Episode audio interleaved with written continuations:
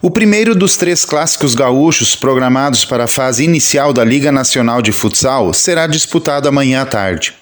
Os olhares estarão atentos para a CBF e a Sueva que irão se enfrentar na cidade de Carlos Barbosa a partir das 5 horas da tarde.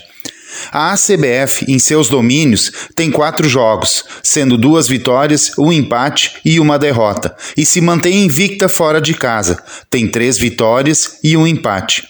Uma campanha exemplar, e não é à toa que a equipe consta entre as três melhores até o momento. Mas temos também a Sueva, que vem de um embalo de resultados positivos. Tem duas vitórias e um empate em casa e mais duas vitórias na condição de visitante. São cinco os jogos agora de invencibilidade. O que não é tão favorável assim para a Sueva é o retrospecto contra a Laranja Mecânica. Nos últimos seis anos, foram seis os encontros pela Liga Nacional. Em 2016, a CBF venceu por 3 a 1 em Carlos Barbosa. No ano seguinte, em Venâncio Aires, deu a CBF 4 a 2. As duas equipes voltaram a jogar em 2018, mais uma vez em Carlos Barbosa deu a CBF 4 a 0. Em 2019, aqui em Venâncio Aires, tivemos um empate em 2 a 2. A temporada 2020 passou em branco entre as duas instituições. Em 2021, a CBF e a Sueva empataram em 3 a 3 no primeiro turno em Carlos Barbosa. No retorno, no poliesportivo, deu a CBF por 3 a 2. Amanhã, sem sombra de dúvidas, a CBF e a Sueva será um jogão de futsal. Duas equipes que vivem um bom momento na competição, que buscam as primeiras colocações. Até me arrisco em dizer que a CBF é favorita, mas todos sabemos que isso não ganha jogo. Favoritismo se comprova dentro das quatro linhas. Vamos aguardar pelo resultado. Ele é que nos dirá quem foi melhor. Quem sabe dessa vez não seja a Soeva. Quem está na hora de melhorar e muito é o nosso Guarani.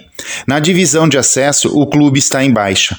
Pensar que o Guarani já foi vice-líder na reta final do primeiro turno. Assim como subiu, também acabou descendo.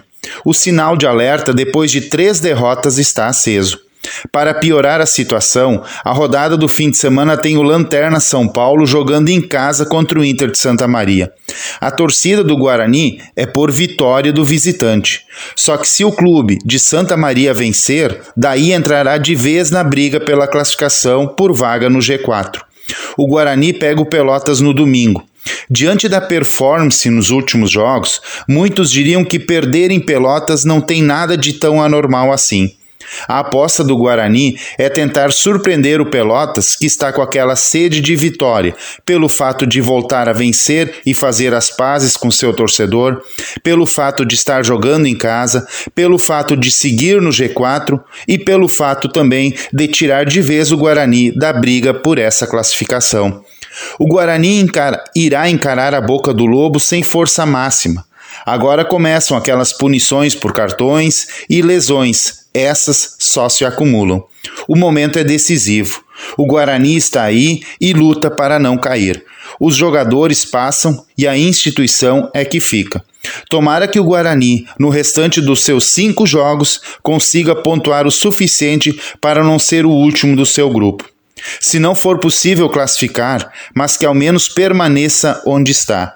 Que todos que defendem atualmente o Guarani se unam diante dessa proposta. Uma queda, algo que ninguém acredita, mas não tem como esconder o sol com a peneira, pois a realidade praticamente bate a porta no Edmundo Faz, pode mudar muitos planos já traçados para o futuro. Por hoje era isso. Um bom fim de semana a todos.